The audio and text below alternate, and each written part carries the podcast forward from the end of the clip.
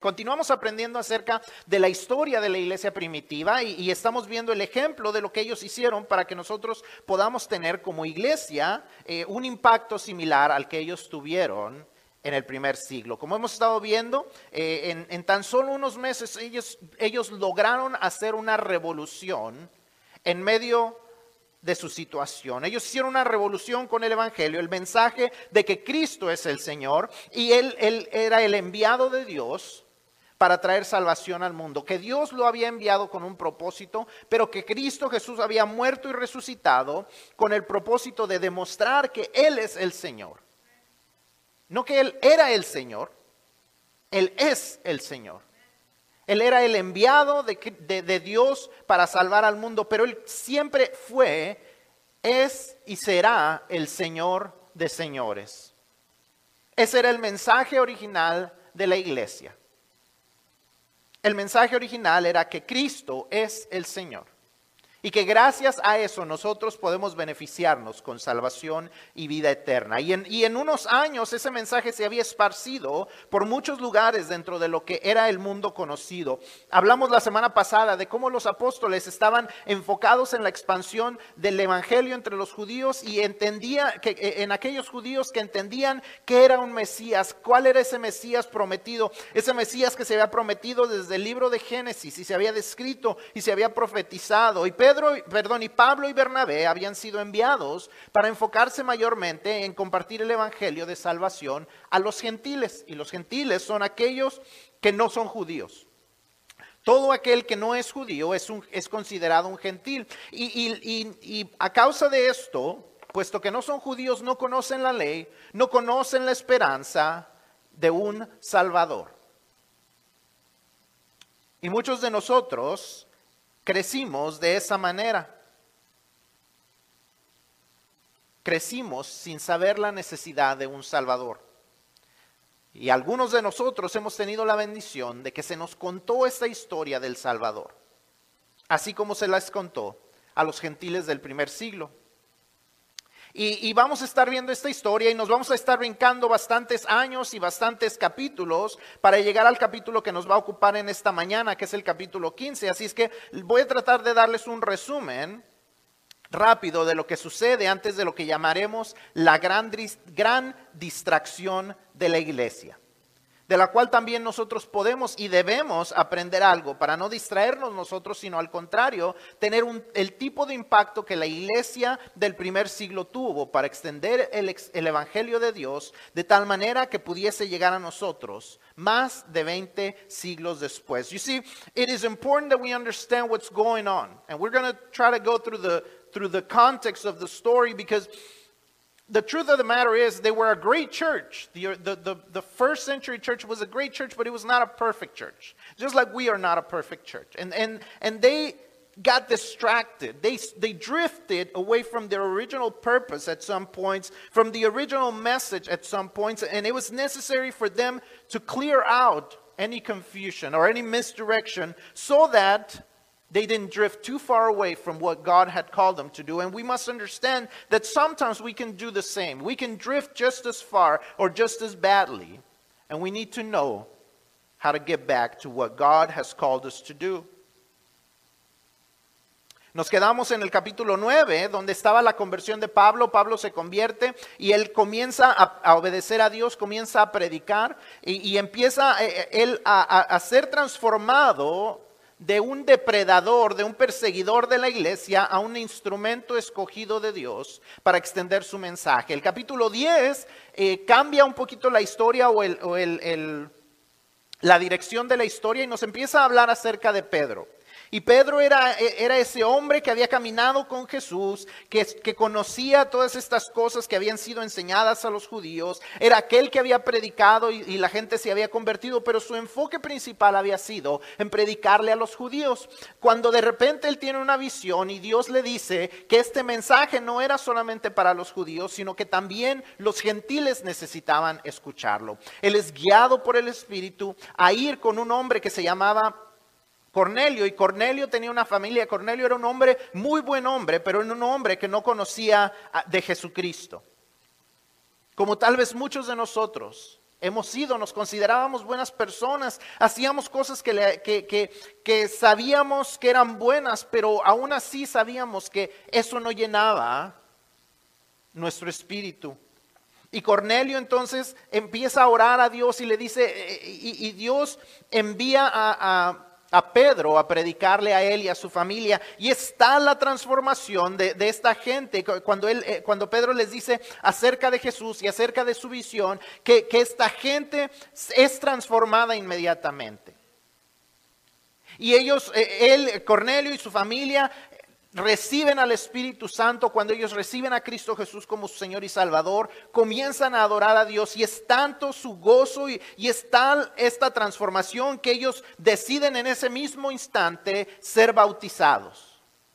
Esa es una de las grandes señales de la persona que verdaderamente ha sido convertida. Aquellos quieren obedecer a Dios. Cuando uno se convierte a Cristo, cuando uno dice, Cristo es mi Señor, entonces va a querer ser obediente a Dios. Y el primer paso de obediencia eh, eh, es aquel de dar el paso de obediencia hacia el bautismo, de decir públicamente, Cristo es mi Señor y he sido enterrado con Él y por eso somos puestos completamente bajo el agua y he resucitado con Él y es cuando cuando salimos del agua. Y eso es lo que sucede en la vida de Cornelio y su familia.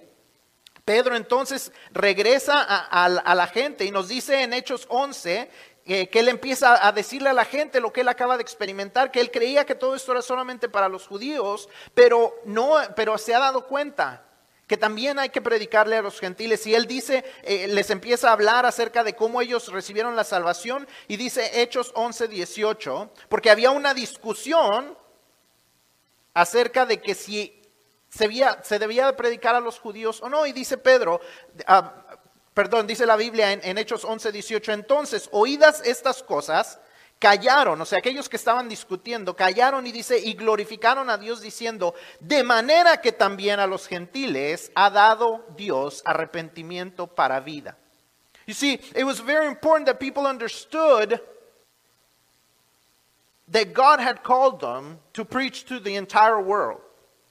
You see, back in, in chapter 3, Peter had preached this that everyone in the world was supposed to be blessed. But yet they kind of didn't really believe that until God shows them and says, It is time that you start preaching to those who do not know the same things that you know. And sometimes it can be really easy for us to make the same mistake, especially if you've been growing up in church that you kind of expect everyone to believe the same things. But the truth of the matter is, not everyone grew up like you did. Not everyone grew up in Sunday school and in BVS, and, and not everyone grew up with those things and with that knowledge. And there's all these people around you that don't know, and, it is, and they need to know that they need a Savior. They don't even understand that they need a Savior, and it is very important that we do not drift and we do not think that just because we are saved, then everybody must be saved. They don't seem to be bad people. I mean, you know, you know, the, the, you can tell that there's people that need Jesus. I mean, they, they need Jesus. It's like you know that they go out partying and they do all these bad stuff. They're on drugs and all this. I mean, they definitely need Jesus. But then you have all these other friends that are like, they seem to be good people, they seem to do the right thing, but even those people still know, they, they still need to know Jesus. Just like one day you needed to know Jesus. And so it's very important that we understand that there's those around us that also need repentance for life, as the people around Peter said in Acts 11 18. Sigue entonces la historia diciéndonos cómo más gentiles recibieron el mensaje de, Cristo y creyeron en él. Después los capítulos 13 y 14 nos hablan del viaje misionero de Pablo, de, donde él va y le predica a más gentiles de los, en distintos lugares. Y es aquí donde resurge otra vez esta discusión acerca de que si la salvación era para los gentiles también. Esto nos lleva al capítulo 15, que es donde vamos a comenzar a leer y a ver cuál fue esta gran distracción causada por, eh, por esta controversia. Y espero que todos entendamos el ejemplo de la iglesia temprana y aprendamos de ellos para que nosotros no caigamos en ese mismo error. De dejar que las diferencias se conviertan en distracciones que nos impiden hacer lo que Dios quiere hacer con nosotros.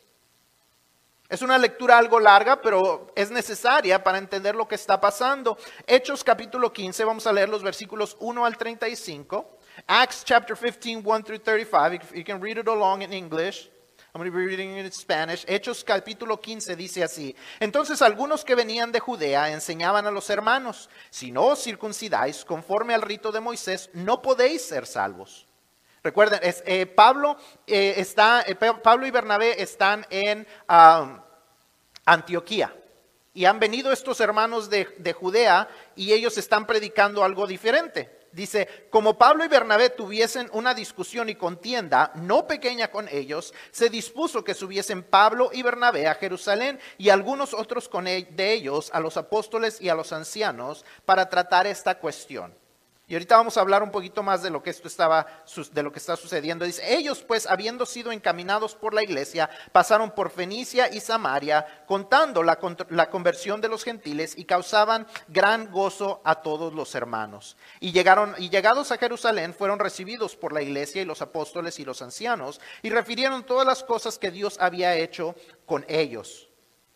Okay. Vamos a parar ahí por un momento. Si está el mapa en, la pantalla o si lo pueden poner en la pantalla, ustedes pueden ver dónde está Antioquía arriba. ¿Dónde está Antioquía arriba? Después eh, abajo, hasta abajo casi, está en un círculo lo que era Judea. Y entonces ellos estaban en Antioquía, los que, estaban, los que venían de Judea subieron a Antioquía. Y entonces ellos y fueron a, a decirles, no, ustedes necesitan hacer las cosas que Moisés hacía. Ustedes básicamente le estaban diciendo, ustedes primero se tienen que hacer judíos para entonces hacerse cristianos. Y parte de hacerse judíos era que se tenían que circuncidar, dice ahí.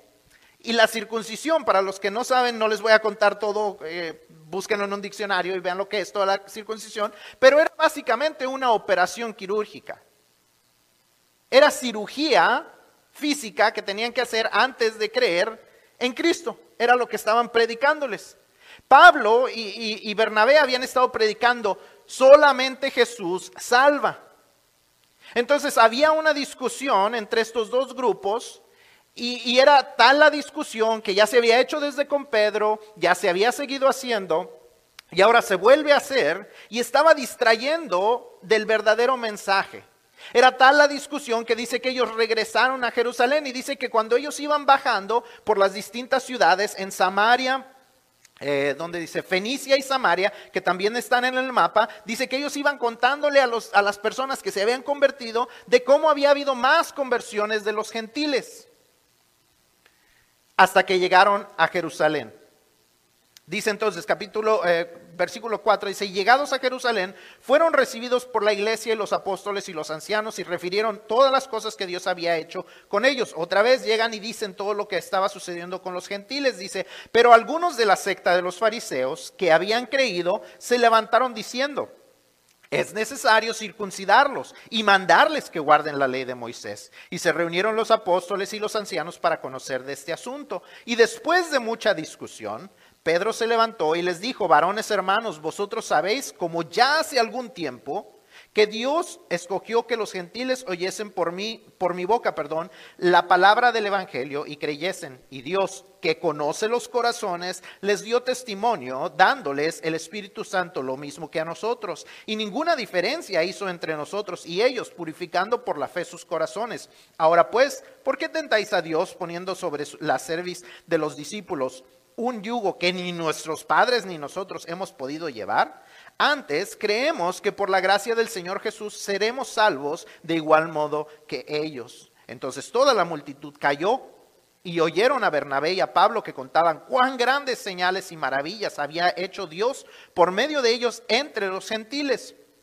Y cuando ellos callaron, Jacobo respondió diciendo, varones hermanos míos, varones hermanos, oídme. Simón ha contado cómo Dios visitó por primera vez a los gentiles para tomar de ellos pueblo para su nombre.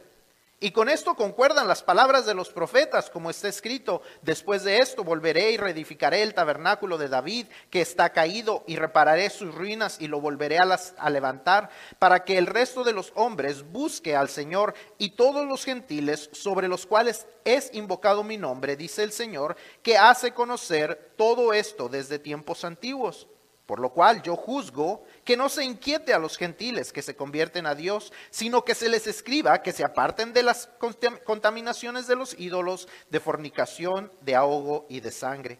Porque Moisés desde tiempos antiguos tiene, una, tiene en cada ciudad quien lo predique en las sinagogas, donde es leído cada día de reposo. Entonces pareció bien a los apóstoles y a los ancianos con toda la iglesia elegir de entre ellos varones y enviarlos a Antioquía con Pedro y Bernabé, a Judas, que tenía por sobrenombre Barsabas, Barsabás, perdón, y así las varones principales entre los hermanos, y escribir por conducto de ellos, los apóstoles y los ancianos y los hermanos, a los hermanos que están entre los gentiles, que están en Antioquía, en Siria y en Cilicia, salud. Por cuanto hemos oído que algunos que han salido de nosotros, a los cuales no dimos orden, os han inquietado con palabras, perturbando vuestras almas, mandando circuncidaros y guardar la ley. Nos ha parecido bien, habiendo llegado a un acuerdo, elegir varones y enviarlos a vosotros, con nuestros amados Bernabé y Pablo hombres que han expuesto su vida por el nombre de nuestro Señor Jesucristo. Así que enviamos a Judas y a Silas, los cuales también de palabra os harán saber lo mismo. Porque ha parecido bien al Espíritu Santo y a nosotros no imponeros ninguna carga más que estas cosas necesarias, que os abstengáis de lo sacrificado a ídolos, de sangre, de ahogado y de fornicación, de las cuales cosas, si os guardareis, bien haréis, pasadlo bien. Así pues, los que fueron enviados descendieron a Antioquía y reunidos, perdón, y reuniendo a la congregación, entregaron la carta, habiendo leído la cual, se regocijaron por la consolación. Y Judas y Silas, como ellos también eran profetas, consolaron y confirmaron a los hermanos con abundancia de palabras. Y pasando algún tiempo allí, fueron despedidos en paz por los hermanos para volver a aquellos que los habían enviado. Mas a Silas le pareció bien el quedarse allí. Y Pablo y Bernabé continuaron en Antioquía enseñando la palabra del Señor y anunciando el Evangelio con otros muchos. Entonces vemos que Pablo y Bernabé están en la ciudad de Antioquía, eh, estuvieron discutiendo, ya llegan a Jerusalén y entonces salen unos fariseos. Dice que están los fariseos que habían creído. Eh, vemos en en la Biblia, vemos en los evangelios, que había habido Nicodemo y José, eran dos, ah, fariseos que habían escuchado del mensaje y que habían creído que el mensaje era verdad. Nicodemo en el capítulo 3 le dice a Jesús, yo creo que tú eres enviado de Dios porque nadie más puede hacer las cosas que haces tú si Dios no está con él. También José de Arimatea nos dice que él era uno del concilio que había creído. Entonces había personas, había estos fariseos que habían estudiado la palabra de Dios, pero que habían creído en Jesús, pero que no habían querido dejar esas costumbres que habían aprendido en el pasado.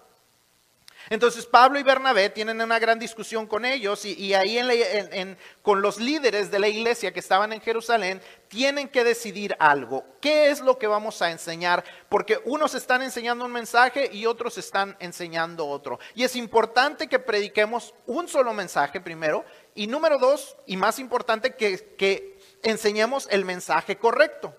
¿Cuál es ese mensaje correcto?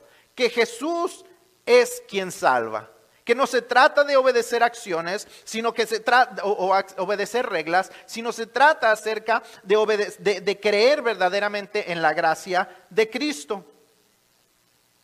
En la iglesia, no solamente local y actualmente, sino universalmente y a través de los tiempos, ha existido la gran controversia entre gracia y verdad, intenciones y hechos la obra de Dios y el testimonio de nosotros. Y si no somos cuidadosos, esa controversia puede ser una gran distracción que nos impedirá llevar a cabo la misión que Dios nos ha encomendado de testificar que Cristo es el Señor. Y la gente seguirá sin creer porque no hemos hecho lo que Jesús nos manda por estar distraídos con cosas que verdaderamente no son correctas o no son importantes. You see, we cannot continue to argue and drift away And we're going to be talking about what makes us drift and, and what we drift away from and what we drift towards But we always, we, if we are not anchored down on what, what the truth of the gospel is, that Jesus is the Lord and that we can only be saved by grace, we will drift away from the truth and we will start drifting towards distractions. And as we drift towards distractions, what's going to happen is less people are going to be saved. Because we're going to be worrying too much about those distractions and not enough about sharing the gospel. Si nosotros no somos cuidadosos, vamos a distraernos del Evangelio, de predicar el Evangelio verdadero, y nos vamos a preocupar más, nos enfocaremos en cosas que realmente no son las correctas o que realmente no son importantes. Así es que veamos qué hicieron ellos y qué podemos aprender para que las controversias no se conviertan en distracciones, porque fácilmente podemos juzgar a los fariseos de que son religiosos y prejuiciosos y discriminatorios o racistas, pero con pequeños cambios de palabras nosotros podemos estar en errores muy similares a los de ellos en especial aquellos que ya tenemos muchos años de ser creyentes. Podemos hablar, tal vez no de la circuncisión, pero de cómo una persona debe venir vestida a la iglesia. Cómo una persona nueva puede, debe de venir a la iglesia o cómo se debe de comportar antes de venir a la iglesia. Cómo se deben de comportar los nuevos creyentes para ver si, si de veras creyeron. Y si nos distraemos demasiado en, en comportamientos y no en lo que Dios está haciendo en sus corazones, vamos a caer en el mismo error. ¿De qué nos distraen las controversias? Vamos a ver, y si, si, tienen sus boletines, van a poder ver estos puntos, si no los van a poder ver también en la pantalla, pero vamos a ver de qué cosas nos distraen las controversias. Número uno, nos distrae de los de afuera y nos enfoca en los de adentro. Nos distrae de los que están afuera de la iglesia, afuera del pueblo de Dios, y nos enfoca en los que estamos adentro. See, we tend to drift away from the outsiders and we drift towards the insiders. We worry more about what we like inside the church and we don't get ourselves concerned towards those who are outsiders. Hechos 15, 4 y 5 nos dice que los fariseos se preocupaban más por lo que ellos querían que se hiciera que por escuchar lo que Dios estaba haciendo en la vida de las personas. Los fariseos estaban escuchando cómo Dios hacía grandes milagros y todo, y ellos decían, no, sí, sí, eso está bien, pero lo importante es que se laven las manos y que tomen las reglas y, que no toquen esto y que no coman aquello y que no hagan estas cosas y, y que descansen el sábado. Y se preocupaban de todas estas cosas en lugar de preocuparse si Cristo había hecho cambios verdaderamente en la vida de estas personas y aún en sus propias vidas. Y lo mismo puede suceder en cualquier iglesia. Nos acostumbramos tanto a las cosas que nos gustan que no queremos cambiar nada. Hemos creado ciertas reglas y no queremos cambiarlas. Donde nos sentamos, qué tipo de música se toca, qué tipo de ropa se usa y muchas otras cosas que si no somos cuidadosos pueden estorbar para que la gente crea en Dios.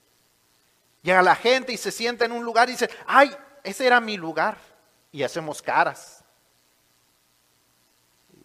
Ay, no, es, es que esos cantos no me gustan porque a mí me gustaban solamente los himnos.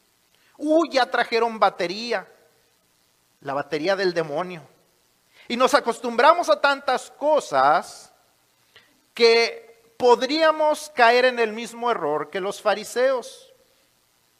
Desafortunadamente, tal vez algunos de los que están escuchando han experimentado ese rechazo en algún momento o lo ha visto suceder. Llegar a una iglesia donde juzgan por su apariencia o que les dicen que ese lugar ya está apartado o que las cosas se hacen así o asá. Y hay gente que no regresa a una iglesia porque no se sintió bienvenido por los que debieron haber sido los representantes de Cristo. Hechos 15, 28 al 32, Él nos dice que en lugar de eso debemos enfocarnos más en lo que Dios quiere decirle a los de afuera, a los que tienen una gran necesidad de conocerlo a Él. Versículo 28 nos empieza a decir, porque ha parecido bien al Espíritu Santo y a nosotros no imponeros ninguna carga más que estas cosas que son necesarias, que os abstengáis de lo sacrificado a ídolos, de sangre, de ahogado y de fornicación, de, los cuales, de las cuales cosas, si os guardáis, guardaréis, bien haréis. pasadlo bien. O sea, en esta carta que han escrito los, los apóstoles, les dicen, ustedes no se preocupen de todas las leyes, hagan estas cosas porque es para el bien de ustedes.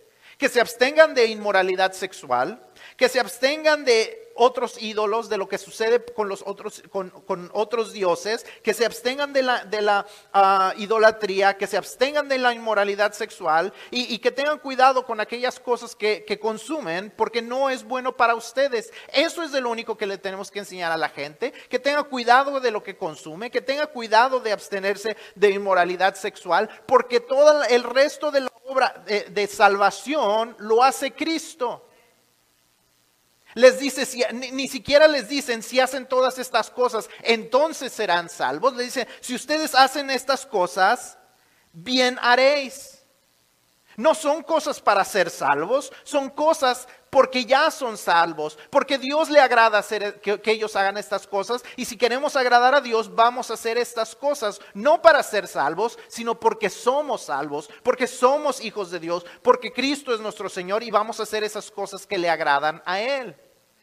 Eso es lo que le tenemos que enseñar a la gente.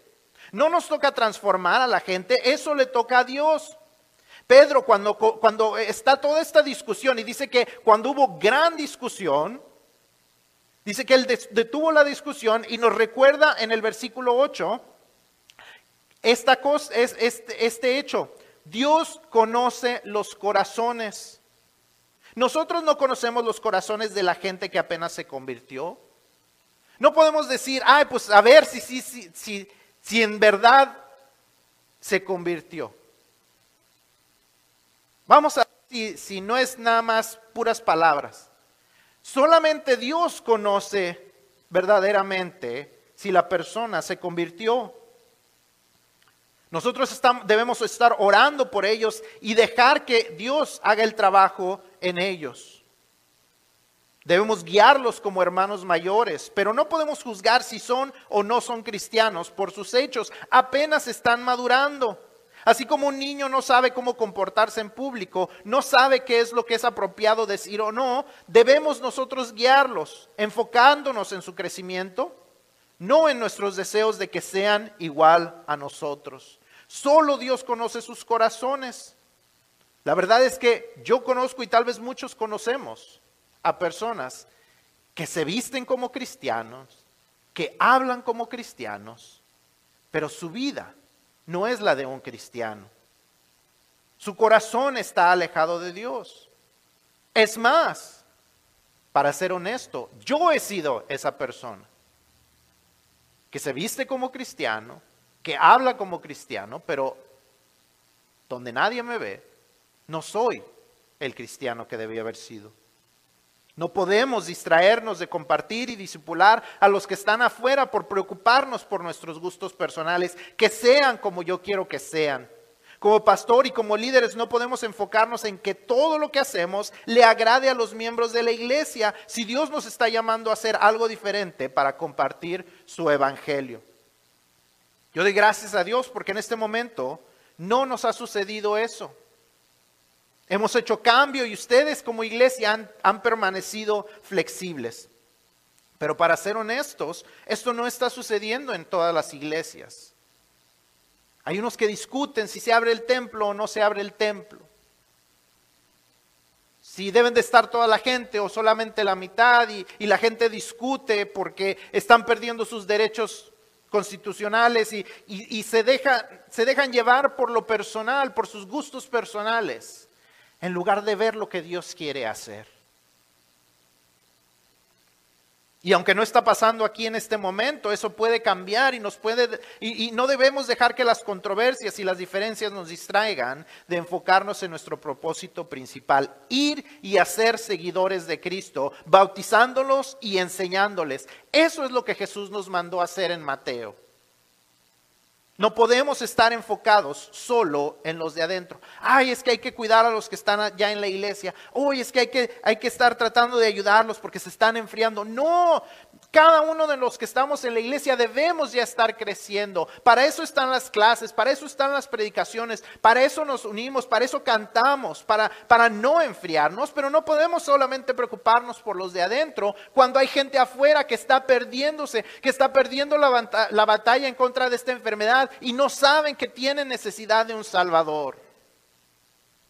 No podemos distraernos con los de adentro, enfocándonos en los de adentro y olvidando a los de afuera. Lo segundo que sucede con las, cuando las, las controversias nos distraen es que nos distraen de la gracia y nos enfocan en las reglas. You see, we cannot live by rules alone. We cannot think that just because we act like Christians and we follow the rules, that's the right way to live. We have to be reminded constantly that we are not saved by our actions, but we are saved by God's grace. Hechos 15:5 eh, en la segunda parte nos dice, nos dice, que estaban ellos enfocados en, en las reglas de Moisés, en las leyes de Moisés. Muchos hemos escuchado acerca, perdón, acerca de los diez mandamientos. Conocemos algunos, no lo sabemos, algunos no lo sabemos de memoria, algunos no. Algunos, aunque no lo sabemos de memoria, nos falla alguno, otro o los diez.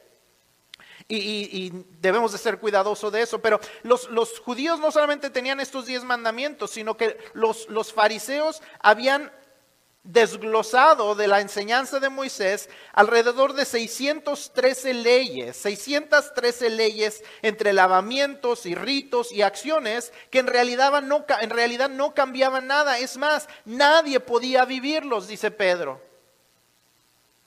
Hechos 15, versículos 10 y 11 nos dice Pedro esto, dice, ahora pues, ¿por qué tentáis a Dios? Poniendo sobre la cerviz de los discípulos un yugo que ni, ni nuestros padres ni nosotros hemos podido llevar. Antes, creemos que por la gracia del Señor Jesús seremos salvos de igual modo que ellos. You see, we're saved by grace, not by our actions. We are not good enough. Good, we, we cannot ever be good enough. You know, some people that you know may ask at some point in your life, how good is good enough? Guess what? No one is good enough. No one can ever be so good that they are good enough. No one can follow the rules so well that they are good enough to earn salvation on their own. This is why we need Jesus. This is why people need to know that there is a Savior available to them and that they need a Savior because no one is ever good enough. Ninguno de nosotros somos lo suficientemente buenos para salvarnos por nosotros mismos. Ninguna persona que ha existido en todo el, en todo el mundo, excepto por la persona de Cristo, cuando Él eh, tomó forma de, eh, de hombre, nadie puede vivir y seguir todas las reglas. Nadie es lo suficientemente bueno para salvarse por sí mismo. Nadie puede seguir suficientes sacramentos. Nadie puede hacer suficientes obras buenas. Nadie puede pagar suficientes indulgencias. Nadie puede salvarse por sí mismo. Por eso necesitamos la gracia del Señor Jesucristo. Pablo nos recuerda esto en Efesios 2, 8 y 9 porque por gracia sois salvos por medio de la fe, y esto no de vosotros, pues es don de Dios, no por obras, para que nadie se gloríe. Nadie se puede salvar por sus obras. Ninguno de nosotros podemos decir que seguir las reglas nos salvó. Claro que nuestro comportamiento debe reflejar que Cristo es nuestro Señor, pero ese debe ser porque hemos entendido que hemos sido salvados por la gracia de Dios y en respuesta a eso nos comportamos de una manera diferente. En respuesta a eso dejamos que Él tome el control de nuestra vida. En respuesta a eso dejamos que Él nos diga cómo debemos de comportarnos y lo hacemos, pero no creyendo que nosotros nos vamos a salvar por eso. We are never going to be good enough to save ourselves. We got to be obedient. We got to display that we are obedient because we know we, we appreciate the goodness of His salvation. We appreciate the fact that He wants to save us and, and He wants us to live lives that are blessed. And so we follow what, we, what He says. But we should never ever think that you can be good enough to save yourselves. Debemos recordar que continuamos necesitando su gracia porque seguimos cometiendo errores nosotros, igual que los que apenas están creciendo. Debemos ayudarles, los hermanos mayores.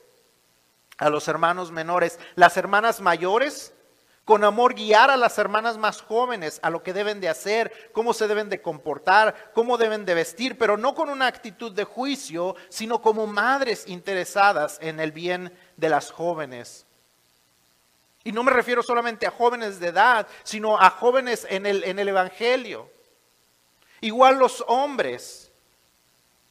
Nosotros los hombres mayores debemos de ser un buen ejemplo para los varones jóvenes, para que vivan conforme al corazón de Dios, más que con nuestras palabras, con nuestro ejemplo, comenzando con un ejemplo de humildad, reconociendo que no lo sabemos todo, o que ya vivimos de manera perfecta y para guiar a otros necesitamos dejar que Dios nos guíe primero.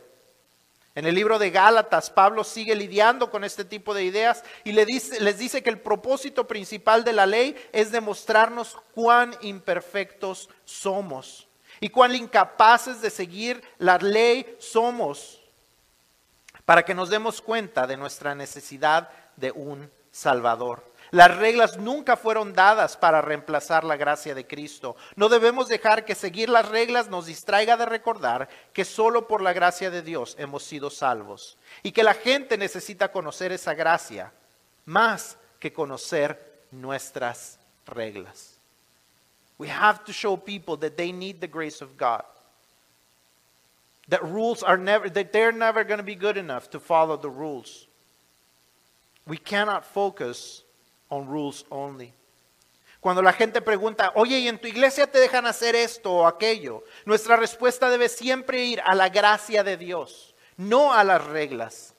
Que por su gracia somos salvos y que por su gracia somos transformados, no por nuestras fuerzas, sino porque Él cambia nuestro comportamiento.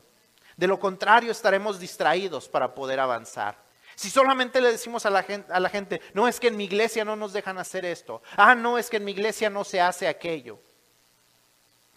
La gente creerá que solamente nos regimos por reglas, en lugar de, de dejarle saber a la gente que somos salvos por gracia y transformados por el poder de Dios. Es importante ver que cuando Jesús ministró en la tierra, Juan 1.14 nos dice que Él él ah, lo hacía lleno de gracia y de verdad. Lleno de gracia y lleno de verdad. No estaba balanceado, no era 50 y 50 o 60 40.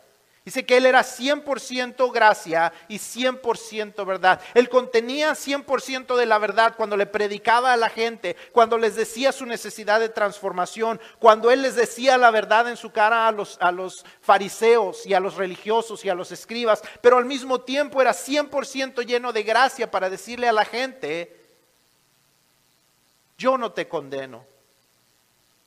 Cree, tu fe te ha hecho salvo. Y si nosotros somos los representantes de Cristo en la tierra, tenemos que ministrar de la misma manera, 100% con la verdad, pero también 100% con gracia. We must preach, preach 100% of the truth and 100% of His grace. 100%, not 50 50, not 60 40. 100% of the truth. We should always preach the truth. And the truth is that everyone needs God's grace and that everyone needs to be transformed. But also 100% of the grace that says He can do it. He has done it. It's not about giving people rules. It's about telling people because you cannot follow the rules, you need the transforming grace of Jesus Christ. No se trata de darle reglas a la gente, sino de decirles que a causa de no poder cumplir las reglas, necesitamos recibir la gracia transformadora que solo Cristo nos puede dar. Y número tres, la, tercera cosa que nos distrae en las controversias es que nos distrae de avanzar y nos, nos enfoca en preservar. We get distracted by controversies and we drift away from moving forward and we focus on preserving. We drift away from advancing and we drift towards preserving.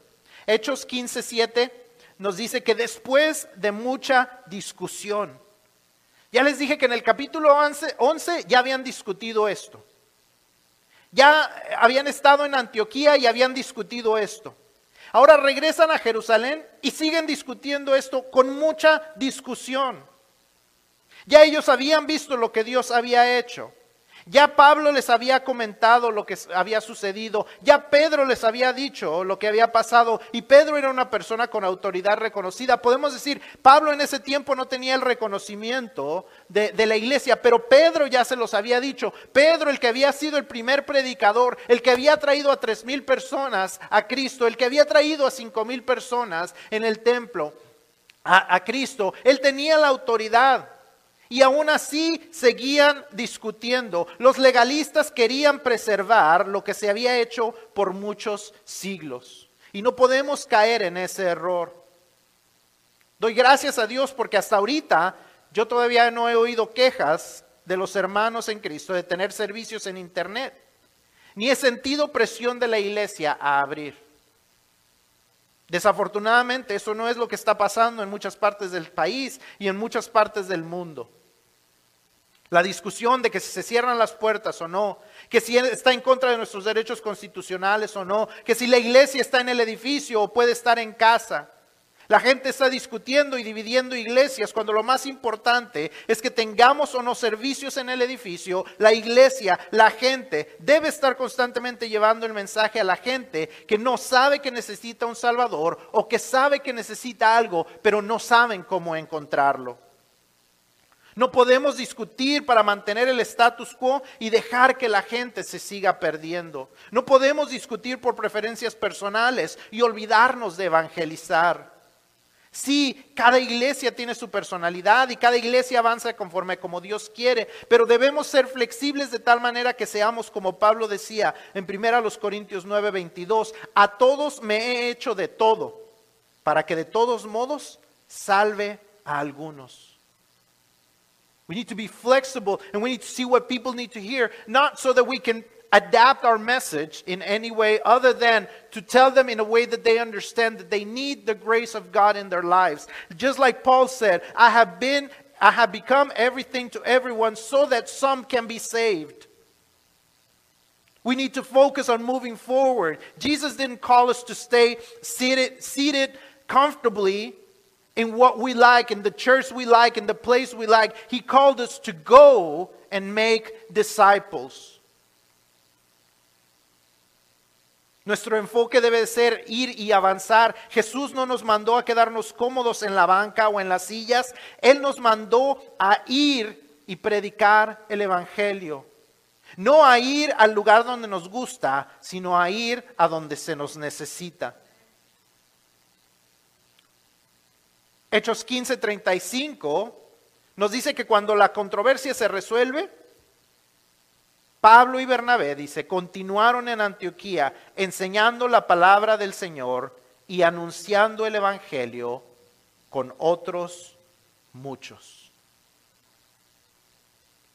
Ellos siguieron anunciando el Evangelio con otros muchos. Y eso puede ser entendido de dos maneras. O ellos fueron con otras personas y les predicaron a muchos, o muchos otros se empezaron a unir a ellos y predicaron el Evangelio con ellos. Y de igual manera es necesario que esto sea lo que suceda, que quitemos los estorbos, que quitemos las discusiones, que quitemos aquellas cosas que son nuestras preferencias y vayamos y prediquemos el Evangelio. We need to go and preach the gospel to people, just like they did, just how they preached the gospel to many and with many. We need to remove anything that's going to make us drift away from the saving gospel of Jesus Christ. En el versículo 19, Jacobo, el apóstol, dice esta frase: Yo juzgo que no se inquiete a los gentiles que se, convierte, que se convierten a Dios. La traducción viviente, la, la nueva traducción viviente, perdón, eh, nos da una traducción un poco más clara diciendo esto. Dice: Mi opinión entonces es que no debemos ponerle obstáculos a los gentiles que se convierten a Dios. Mi opinión entonces es que no debemos ponerles obstáculos a los gentiles que se convierten a Dios. Él, siendo una de las máximas autoridades entre los creyentes de ese tiempo, se da cuenta que todas estas discusiones solo sirven para poner obstáculos a la gente y les estorban para que vengan a Dios.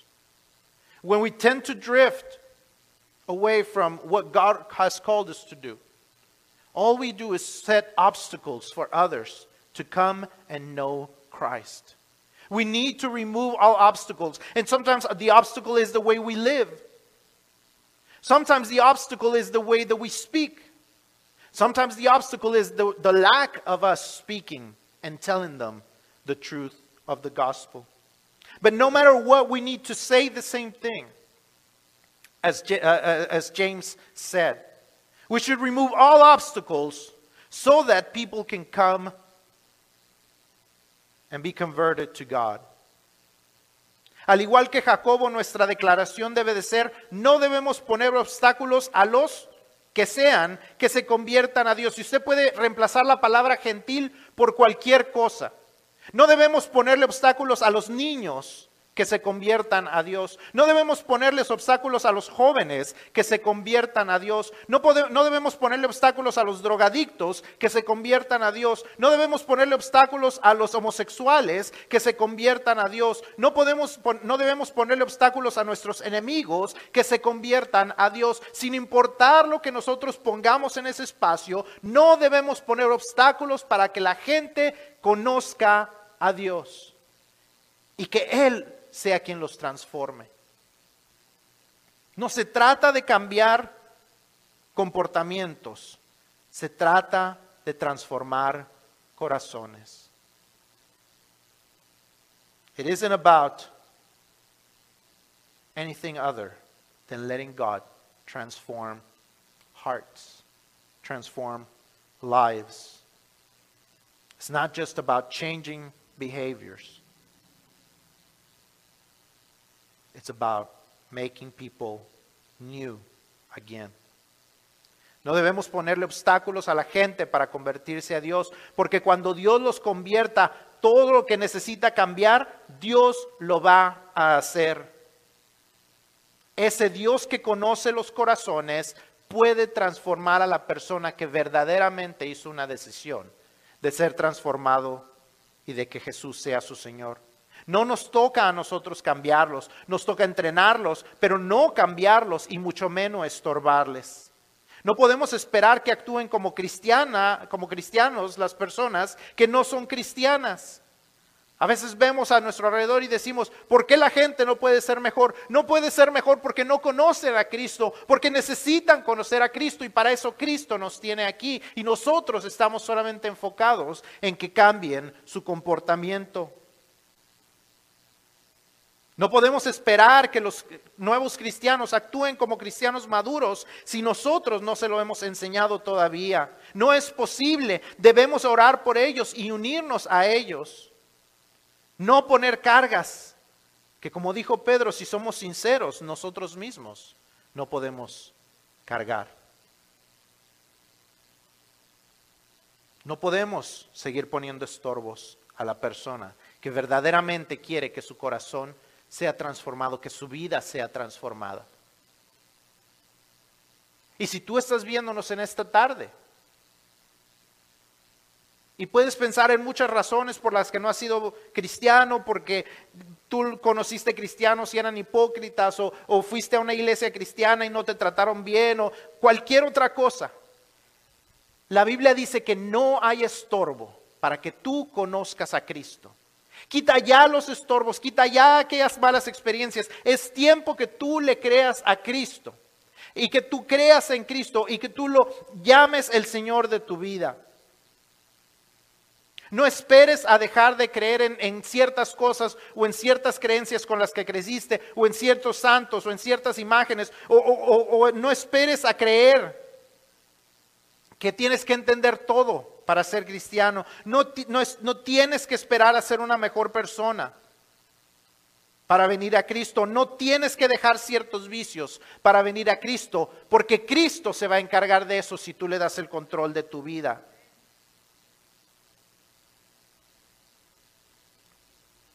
Conozco gente que ha dicho, es que si yo, yo entro a las puertas del templo, se va a empezar a quemar el templo. Créeme, Nunca lo he visto que suceda y contigo no sucederá.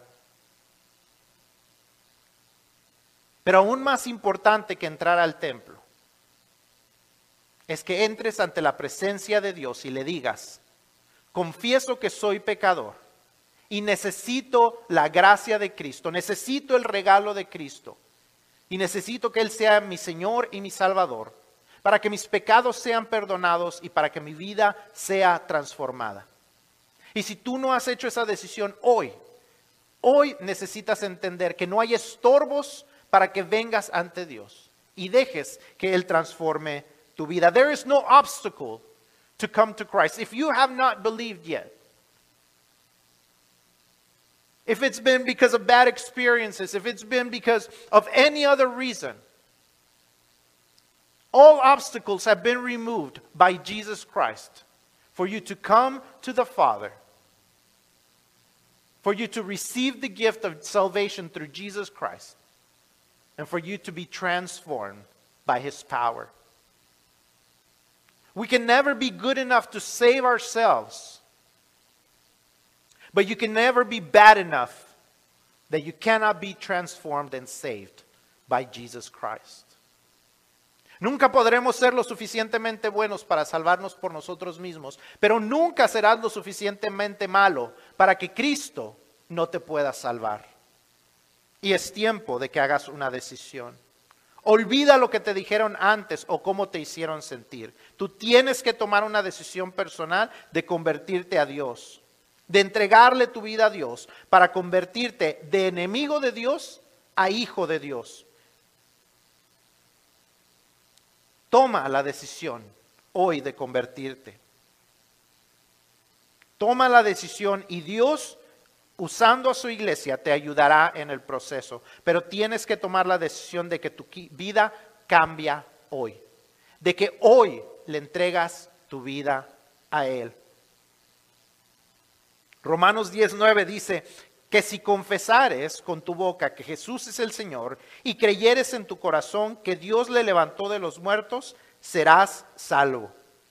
Que si confiesas y crees no dice que si cambias tu comportamiento, no dice que si dejas atrás las, las, cosas malas que haces, no dice ninguna otra cosa más que confesar y creer. Porque si tú confiesas y crees, Él va a transformar tu vida. You see, He calls you to confess and believe. That's what Romans chapter 10 verse 9 says. You must confess and you must believe. He doesn't tell you that you have to change. He doesn't ha- tell you that you have to be a good enough person. He doesn't tell you that you have to leave behind all, all the addictions or a- any other thing. Because He's going to take care of it if you will confess and believe. If you will confess Jesus as your, as your Savior, if you will believe that He can save you. If you have made that decision today, or if you want to make that decision today, please let us know. Send us a message at jesus at azelavenue.org. Jesus at azelavenue.org. We want to know and we want to help you grow and we want to help you move forward. And we want to rejoice with you. Si usted hace esta decisión en este día, déjenos saber, mándenos un mensaje por email, que nos díganos jesús arroba azelavenue.org. Mándenos un email, mándenos un mensaje por Facebook, mándenos de alguna manera. Pero déjenos saber porque queremos gozarnos con usted y queremos ayudarle a crecer en esta decisión. No sé qué pensaba usted antes acerca de la iglesia, pero si pensaba que solamente se trata acerca de una organización con un montón de reglas, espero que usted haya aprendido que la iglesia no es eso. La iglesia es la gran idea de Dios para dejarle saber al mundo, a cada uno de nosotros, que solo por la gracia de Cristo, el regalo de Dios en la salvación provista por la muerte y resurrección de su Hijo Jesús, podemos tener una relación con Él y salvación para nuestra alma por la eternidad. See, the, the church is not about rules.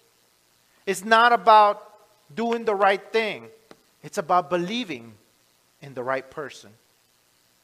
It's about believing in Jesus and allowing Him to transform our lives allowing Him to take over our lives. And if you want to make that decision today, I want to invite you to pray this prayer and to believe it with your heart.